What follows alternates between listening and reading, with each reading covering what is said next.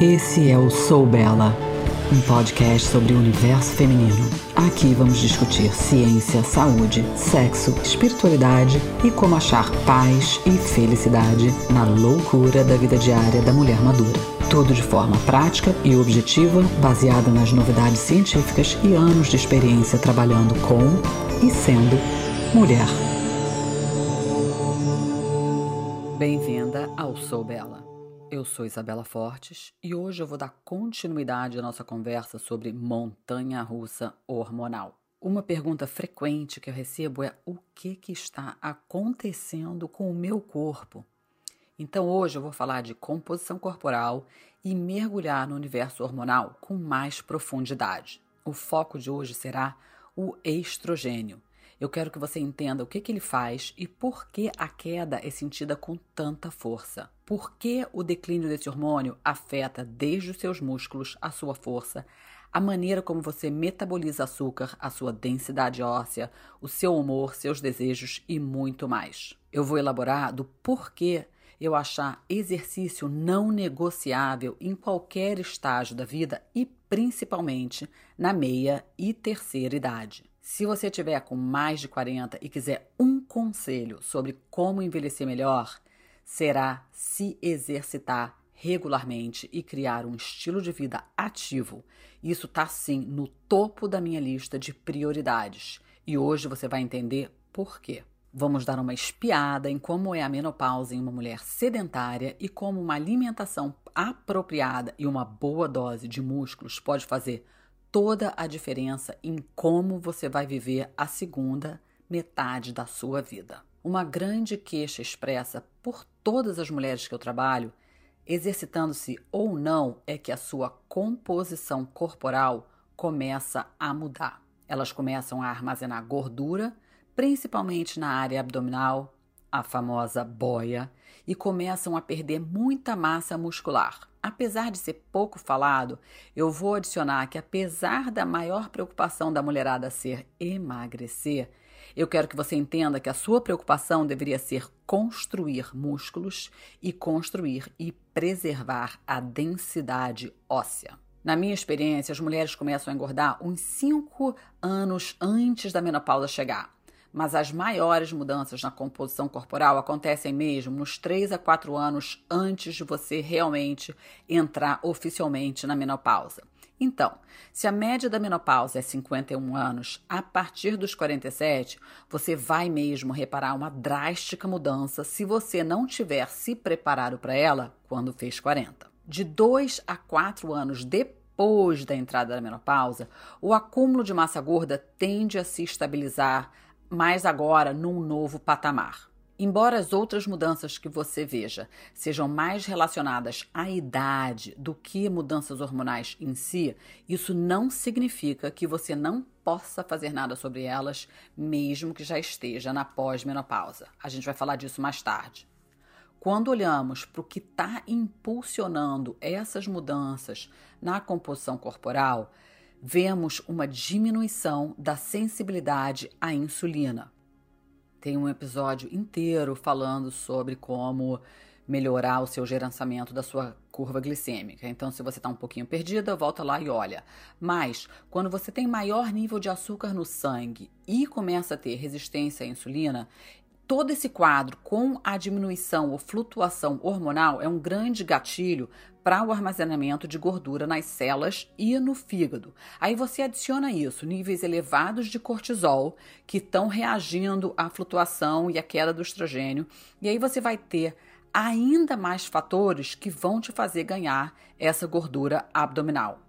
Por outro lado, a gente ainda desenvolve uma resistência anabólica. O que, que é isso? Uma menor capacidade de fazer músculos. E assim a nossa massa muscular magra começa a diminuir. E há também uma diminuição na renovação óssea, ou seja, estamos perdendo densidade mineral óssea, o que também contribui para as mudanças de peso. Quando a gente olha só para peso, A mudança parece não ser assim tão dramática, mas quando você olha especificamente para a composição, ou seja, de como é que é que está o seu corpo dividido entre músculo, massa magra e ossatura e outros tecidos, a gente vê que há um grande aumento na massa gorda combinando com uma diminuição na massa magra ou massa muscular e na massa óssea. E isso não é uma combinação legal. Sério. Às vezes dá até vontade de chorar. Mas esse é um cenário para as mulheres sedentárias. Essa trajetória, e eu tenho gráficos e gráficos que eu analisei, não leva em consideração o exercício. Ou seja, boa notícia. Se você é ativa e está disposta a realmente focar em ganhos musculares, você pode alterar o curso dessa história. E é por isso que eu acho o exercício não negociável, para quem realmente estiver disposta a tomar as rédeas da própria vida e da sua longevidade. Não, eu não quero viver para sempre, nem estender a minha existência além dos meus anos saudáveis, mas sim, e bem clichê, o meu objetivo é mesmo morrer jovem o mais velha possível. E se você está disposta a me acompanhar, segue aqui e vamos aprender como driblar as mudanças hormonais da melhor forma possível. Vamos falar um pouco sobre os hormônios e seus sintomas e por que a queda hormonal afeta tanto o nosso corpo e o nosso desempenho. Para mim, a maior dificuldade é aceitar mesmo todas essas mudanças na nossa fisiologia haja meditação e entrega. Principalmente porque dentro eu ainda me sinto a mesma adolescente de sempre, mas agora o corpício já não acompanha o cérebro. Para não bastar, a perda de massa muscular e densidade óssea, agora a gente tem também suor noturno, onda de calor, mudança de humor, fadiga, dores, menstruações erráticas, tipo às vezes quase cena do crime de tanto sangue, e uma multitude de outros sintomas, às vezes bem bizarros. Então, sim, sabemos que há uma mudança real. Mas como ninguém nunca nos explicou sobre as causas profundas de todas essas mudanças, a maioria de nós mulheres ficamos entregues à própria sorte, sem informação relevante e muitas vezes ainda ganhamos conselhos absurdos do mundo médico que deveriam estar nos orientando para tais mudanças. Tá engordando? Ah, falta força de vontade, já tentou comer menos. Aí você abre o Instagram e se dá conta com uma garota de 30 anos te dizendo os 5 melhores alimentos para emagrecer. Tá exausta? Fadiga crônica? Ah, liga a máquina de café expresso, tenta esse último biohack, vamos entrar aí num cold plunge ou numa banheira gelada. Tá com suor noturno? Olha aqui, compra um ventilador, alguns pijamas especiais e de repente você está renovando o quarto inteiro. Tá deprê? Toma aqui um Lexa Pro e não reclama. Com certeza, algumas dessas estratégias até podem ajudar e eu uso várias delas. Mas o que realmente precisamos é entender o que está acontecendo de verdade. Além de entender o que está acontecendo, a gente precisa saber o que, que realmente podemos fazer a respeito e o que trará mudanças verdadeiras. Eu confesso que toda essa minha pesquisa aqui começou por um motivo muito egoísta. Ninguém conseguia me ajudar e eu não estava preparada para jogar a toalha e aceitar os meus sintomas sorrindo e sem reclamar e fiz da minha curiosidade a minha missão. Dividir com outras mulheres o que existe por aí e ninguém nos contou virou parte dela. Eu quero que agora você entenda o que está acontecendo no seu corpo, porque é somente quando entendemos os fundamentos que podemos trabalhar com a nossa fisiologia para otimizar nosso bem-estar e desempenho. No caso da menopausa, isso significa um mergulho profundo nos hormônios que comandam o show. Sim, talvez eu ficasse bem mais popular se eu começar a te dizer como ter uma barriga tanquinho em cinco dias, ou perder cinco quilos em cinco dias, mas como sensacionalismo não faz parte da minha personalidade, eu já começo a te dizer que saúde dá trabalho, que requer disciplina e foco. Mas o fruto é real e é seu e vale a pena, porque só você poderá fazer isso por você. Desculpa o desabafo Vamos continuar nos bastidores dos hormônios sexuais. Apesar de já ter falado várias vezes sobre isso por aqui, de novo, uma recapitulação básica de aulinha de biologia e reprodução. Você nasce com determinado número de óvulos. Ao longo da sua vida, esses óvulos amadurecem dentro dos folículos, dentro dos ovários e são liberados na trompa do falópio para potencial fertilização. Se o óvulo for fertilizado, ele vai viajar até o útero para se implantar, de modo que o embrião possa crescer. Se um óvulo não for fertilizado, o útero o elimina junto com parte do tecido acumulado, o endométrio, e temos o que conhecemos como menstruação e o ciclo menstrual recomeça. A gente discutiu isso no último podcast. Para manter esse ciclo, os seus ovários bombeiam estrogênio e progesterona para preparar o útero para uma possível implantação e, em seguida, eliminá-lo caso não ocorra a gravidez.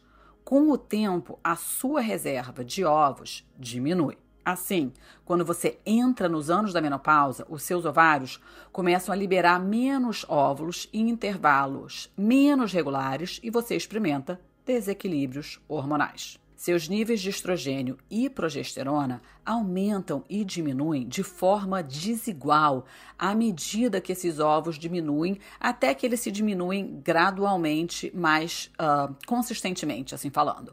Essa mudança, obviamente, afeta o ciclo menstrual e é a razão pela qual as mulheres na perimenopausa podem se deparar de novo com TPMs horríveis, inchaço, sangramento intenso e menstruações às vezes intermináveis. Mas, como se isso não bastasse, a mudança e o desequilíbrio hormonal afeta muito mais que apenas a sua menstruação. Yay, mais um. A gente tende a pensar em nossos hormônios sexuais apenas como hormônios que orquestram nossas vidas reprodutivas, mas eles são muito mais do que isso. São eles que ajudam a conduzir a sinfonia de todo o nosso ser, tanto no aspecto mental, físico e emocional. E hoje a gente vai se aprofundar no papel do estrogênio, um dos nossos hormônios sexuais e vamos descobrir tudo o que ele faz na nossa saúde, como é que ele afeta o nosso desempenho e bem-estar, para que possamos então entender melhor as etapas e estratégias que vão nos permitir otimizar a massa magra, diminuir gordura corporal e melhorar nossa saúde e o nosso desempenho e realmente aumentar nossa qualidade de vida, a gente precisa entender tudo o que ele faz e o que, que a falta dele pode causar e como é que é que a gente vai contornar. Sim, estrogênio, ele é o cara. Se eu tivesse sido consultada, eu teria chamado de estrogênia, a garota superpoderosa. O estrogênio tende a atrair toda a atenção e ele realmente é a diva. E como qualquer atração principal, ele pode ser uma rainha do drama, especialmente quando ela não está controlada. Dito isso, o estrogênio, especialmente o estradiol, no seu exame de sangue vem como E2, é a forma mais potente de estrogênio. Como a gente viu no podcast anterior, ele desempenha um papel fundamental em uma série de funções metabólicas. Honestamente, é quase criminoso o quão pouco nós mulheres somos ensinadas sobre o estradiol e o seu papel na nossa saúde física e mental. Da mesma forma que os homens entendem a importância da testosterona, como ela é importante para vitalidade, virilidade, força e saúde geral, as mulheres precisam conhecer os papéis que o estradiol desempenha na nossa fisiologia. E eu espero que você hoje pare de querer mergulhar numa piscina de testosterona e fique fixada em chips da beleza e passe a dar valor ao estrogênio, porque sim, ela realmente merece toda a fama que tem. Entender o papel do estrogênio vai nos ajudar a entender as mudanças e também nos orientar em como podemos fazer planos nutricionais, mudança de treinamento para compensar o desequilíbrio e a flutuação do, dos hormônios. E como a gente já falou no podcast 17, essa flutuação pode ocorrer ao longo de um período de anos, talvez até boa parte de uma década. E também é importante saber que esse declínio é tudo menos linear. Na verdade, é altamente irregular. Duas coisas estão acontecendo e afetam como você se sente e como você atua. Primeiro, o estradiol está diminuindo, deixando muito trabalho importante por fazer dentro do seu corpo. E dois, embora os seus níveis de estradiol E2 estejam diminuindo, eles não estão diminuindo na mesma proporção que a progesterona. Eu vou falar de progesterona na semana que vem, mas por hora é importante saber que a gente precisa de um equilíbrio entre progesterona e estrogênio. E como eles não declinam na mesma proporção, um certo caos começa a ser instalado nessa fase do climatério. Isso significa que você ainda pode ter quantidades relativamente altas de estradiol, principalmente quando comparado com a progesterona, porque a proporção é super importante. Então, mesmo quando seus níveis totais diminuem, uh, é essa, esse desequilíbrio, esse desritmo que causa um conjunto de sintomas. E é esse desequilíbrio que as pessoas às vezes se, se referem a dominância de estrogênio. E se você me acompanha, sabe que eu não curto muito esse nome porque vilaniza o estrogênio sem razão, quando na verdade o problema está no desequilíbrio. Então agora a gente vai falar sobre o que que o estradiol faz por você e o que acontece quando ele diminui ou quando ele fica fora de equilíbrio com a progesterona. Um papel super importante do estradiol é promover o crescimento e força muscular. Estradiol é um hormônio anabólico. Isso significa que ele tem um efeito dramático na estrutura e função dos seus músculos. É ele quem ajuda a impulsionar o desenvolvimento da nossa massa magra. Sem estradiol, seu corpo não é tão eficiente na construção de músculos. A gente vai ver isso em detalhe no futuro, mas é por isso que a sua massa muscular declina de forma tão radical durante essa fase e a razão pela qual começar a pegar pesado na academia se faz tão importante. Na falta de estradiol, o treinamento de força é o estímulo necessário e mais eficiente para estimular e construir músculos e compensar o declínio do hormônio. Da mesma forma, o estradiol tem ação direta sobre a miosina, que é a proteína fibrosa que atua como motor por trás das contrações musculares. Estradiol é muito importante para a obtenção dessas fortes contrações musculares que vai gerar potência e força. E aí, quando a gente perde o pulso do estradiol, a gente perde com ele o estímulo para essas fortes contrações musculares. Então, você precisa compensar essa perda fazendo mais exercício. Assim como o treinamento de resistência, é, pegando pesado, pode ajudar a compensar as perdas que você experimenta na construção e função muscular, ele também pode fornecer a estimulação neural necessária para que os motores dos seus músculos acelerem e contraiam fortemente novamente, já que você está reproduzindo o mesmo tipo de estimulação muscular nas células musculares que antes era feito e manipulada pelo estradiol. Então, o que, a gente aprendeu até agora? O declínio do estradiol é inevitável.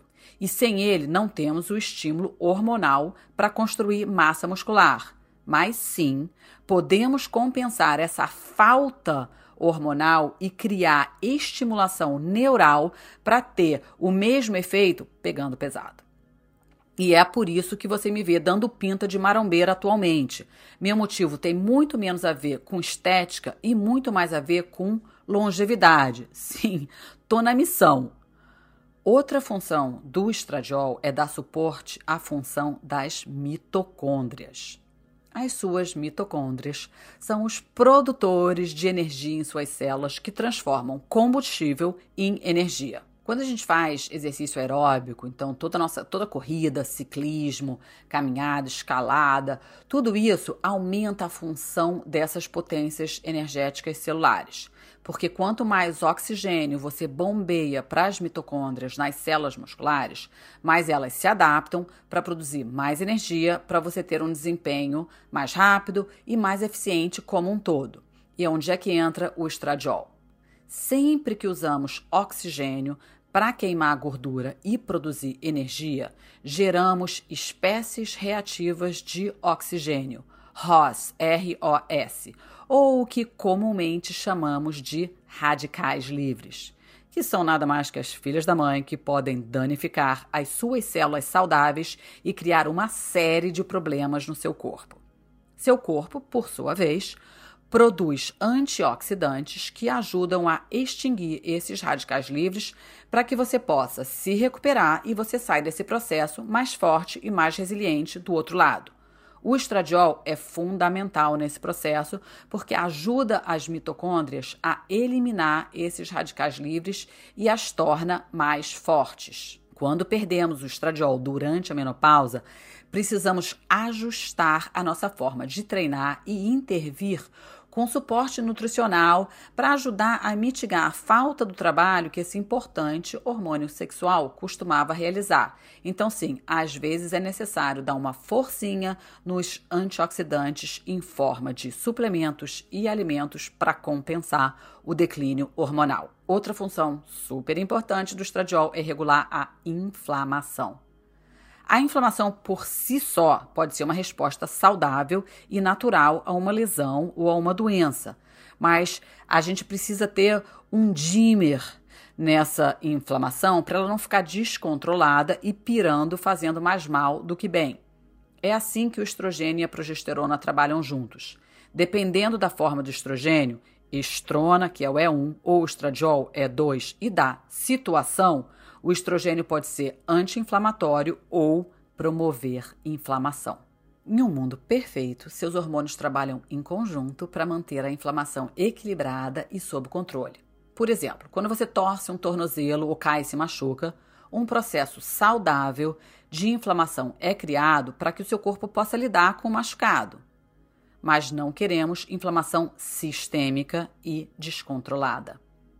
Esse equilíbrio saudável fica fora de sintonia durante os anos da menopausa, quando você tem mais estrona circulando pelo corpo, o que promove essa forma indesejável de inflamação.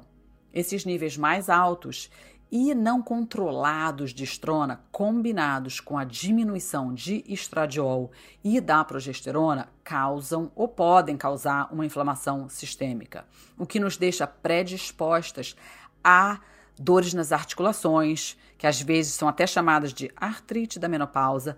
Ela piora o desempenho intestinal, porque a inflamação prejudica o microbioma intestinal saudável e aumenta a retenção de líquido e inchaço. E para piorar, a inflamação também aumenta os níveis de epsidina, que regula o metabolismo do ferro. Quando a epsidina está muito alta, os seus níveis de ferro podem ficar muito baixos, deixando você com deficiência de ferro e com fadiga, que é o que acompanha a anemia. Sem o nosso equilíbrio hormonal nos ajudando a conter a inflamação e todos os sintomas e efeitos colaterais relacionados que, que essa inflamação gera, a gente precisa agir para reprimir essa inflamação por meio de nutrição, de treinamento e outras estratégias de estilo de vida. Não se preocupe, eu vou chegar lá. Mas eu quero te fazer entender o porquê das coisas para te motivar na hora de agir, ao invés de papagaiar somente quantos suplementos tomar ou comprar. O estradiol também tem um papel fundamental no gerenciamento do açúcar no sangue. Na real, estradiol promove a sensibilidade à insulina, ou seja, ele ajuda a insulina a fazer o trabalho dela de transportar o açúcar do sangue para as células para ser armazenado como energia. E a queda deles um, gera essa resistência à insulina que é inerente ao processo da menopausa. É o estradiol também que regula a atividade do GLUT4, que é um transportador que leva glicose para as células sem precisar da insulina. Eu não quero ficar entrando muito em termos ou nomes técnicos, mas isso é de vital importância no combate à resistência à insulina e da preservação da saúde do fígado, do pâncreas, dos músculos. À medida que os níveis de estradiol diminuem, a gente se torna mais resistente à insulina. É mais difícil para o seu corpo usar amido e açúcar do sangue de forma tão eficaz quanto a gente fazia antes e levar essa glicose para as células. E qual é o resultado? O resultado é o armazenamento de gordura à medida que o seu corpo começa a numa maneira meio desesperada, retirar o açúcar do sangue e depositar nas células de gordura para tirar de circulação, já que o estrogênio não está ali para ajudar. E aí Olá, ganho repentino de peso e aumento da boia. A boa notícia é que a literatura mostra que a menopausa natural não é um fator de risco para diabetes.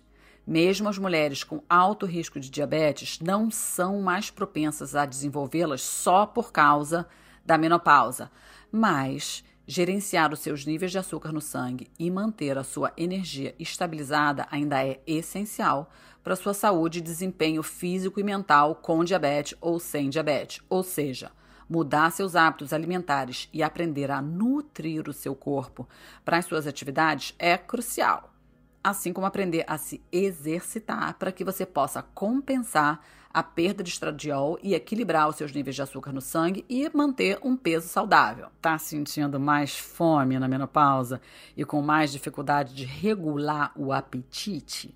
É também o estradiol que regula os hormônios da fome e da saciedade. Grelina, que é aquele hormônio que aumenta os sinais da fome, e leptina, o hormônio que diminui o apetite. O estradiol age como leptina ao diminuir o seu apetite. Ou seja, quando o estradiol cai, perdemos um dos principais contribuintes para a regulação do apetite, o que pode gerar mais desejo, mais fome e menos sensação de saciedade. É também o estradiol que nos ajuda a regular nossos humores. Lembra do podcast passado que eu falei da mulherada sendo taxada de histérica ou neurótica durante o climatério? A gente pode sim culpar a falta do estradiol para esse rótulo, porque uma das funções dele é aumentar a serotonina, evitar a sua degradação e aumentar a densidade e a atividade dos receptores de serotonina no cérebro. Um dos problemas que acontecem na menopausa é que o seu cérebro, ele acostumou a ter toda aquela serotonina estimulando todos esses receptores ao longo da sua vida.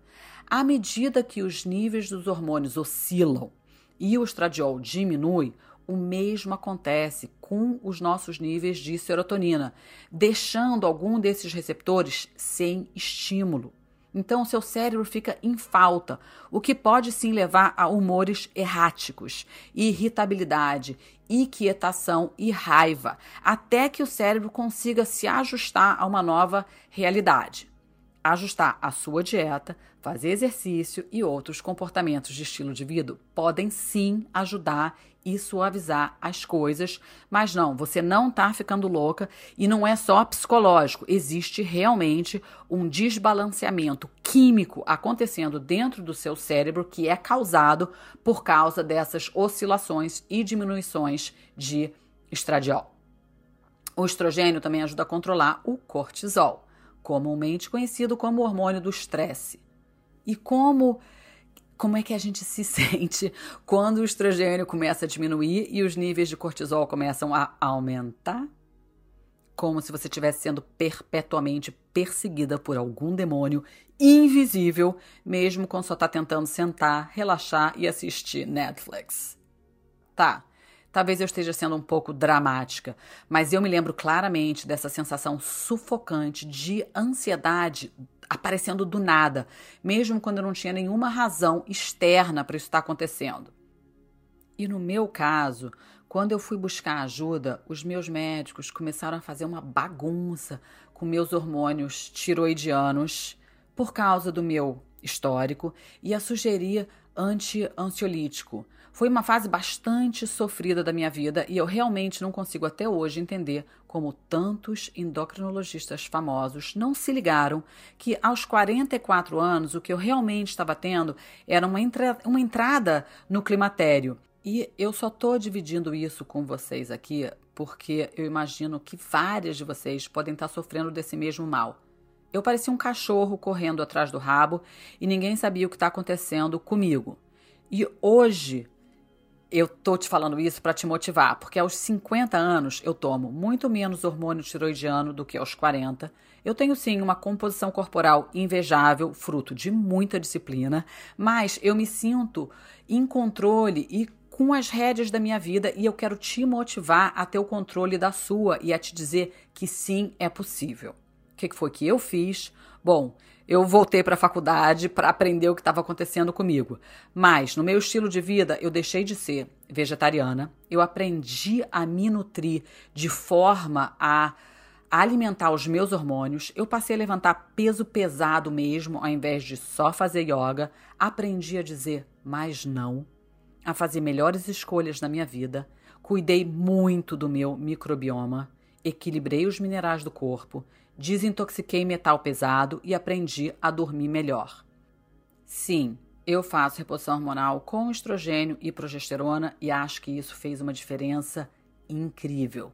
Mas também não acho que somente tomar hormônio é a solução sem a disciplina do resto, e sim também entendo que nem todo mundo pode ou quer fazer reposição hormonal e eu vou falar mais sobre isso também. Mas você não está aqui para ouvir de mim, então vamos continuar nas funções do estrogênio.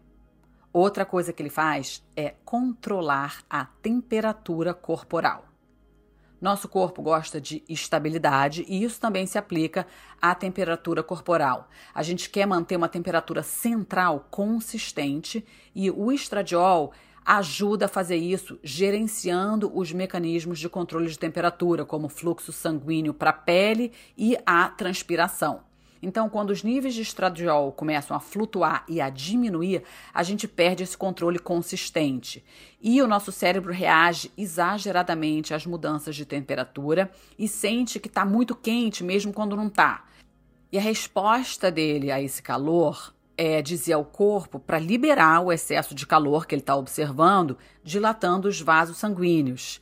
E principalmente os vasos mais próximos à pele da cabeça, do rosto, do pescoço, do peito, e também a liberar algum líquido na pele para evaporar e resfriar o corpo como todo. Qual o resultado? O clássico fogacho, o estereótipo da menopausa. Loucas ondas de calor e suores que quem já sentiu sabe do que eu tô falando. Cara, essas ondas de calor são sempre irritantes, mas quando acontecem durante o exercício, elas podem ser um puta dreno de energia. A gente precisa de sangue bombeando a atividade muscular e a última coisa que a gente quer é se sentir super aquecida e a suar profundamente quando não é necessário. Para piorar, o estrogênio baixo pode atenuar as respostas normais de resfriamento durante o exercício. Normalmente, os vasos sanguíneos se expandem à medida que a gente se aquece, enviando sangue para mais perto da pele para o resfriamento. Com essa resposta de esfriamento prejudicada, a gente concentra o calor no centro do corpo e não conseguimos nos resfriar apropriadamente e com a velocidade necessária e parece realmente que a gente está queimando por dentro quando a gente começa a fazer exercício com mais intensidade. E aquela mudança que eu falei em relação à serotonina também complica a termorregulação durante a menopausa. A literatura mostra que a perda de estrogênio e a densidade reduzida dos receptores de serotonina e a diminuição da atividade da serotonina, tudo isso contribui para as ondas de calor e suores noturnos também. E é aqui que as intervenções ajudam muito. Eu vou ter um episódio somente com o que tomar mas já que a gente está no tópico de superaquecimento durante os exercícios, eu já vou dizer aqui que o aminoácido beta-alanina ajuda a abrir os vasos sanguíneos antes de você começar a se exercitar, ajudando a se preparar para a intensidade antes mesmo de começar. O o objetivo de tomar esse aminoácido seria então evitar esse superaquecimento. A literatura é bem categórica em relação a isso. Eu comecei a experimentar pessoalmente recentemente, então eu não posso falar muito sobre o que eu senti. Talvez eu não sinta tanto porque eu estou fazendo reposição hormonal, mas de acordo com as pesquisas que eu vi, sim, beta-alanina antes do exercício pode ajudar bastante a evitar as ondas de calor durante o exercício. O estradiol também ajuda no controle da pressão sanguínea ele ajuda a regular o óxido nítrico, que é um composto no nosso corpo que trabalha para expandir os vasos sanguíneos para a gente ter um melhor fluxo sanguíneo, o que é muito importante também para o desempenho de exercício. Quando a gente perde estradiol, os nossos vasos sanguíneos respondem pior a estímulos. Ou seja, eles não se contraem ou dilatam tão facilmente em resposta à temperatura, ou seja, eles não se alargam quando a gente está com calor e não se contraem quando a gente está com frio. E não respondem tão bem quando mudamos de posição ou passamos de sentado para ficar em pé rápido, por exemplo. Esse efeito de perda de estradiol pode fazer com que a sua pressão arterial suba, contribuindo para um maior risco de doença cardíaca após ou durante a menopausa. Também pode tornar o exercício mais difícil.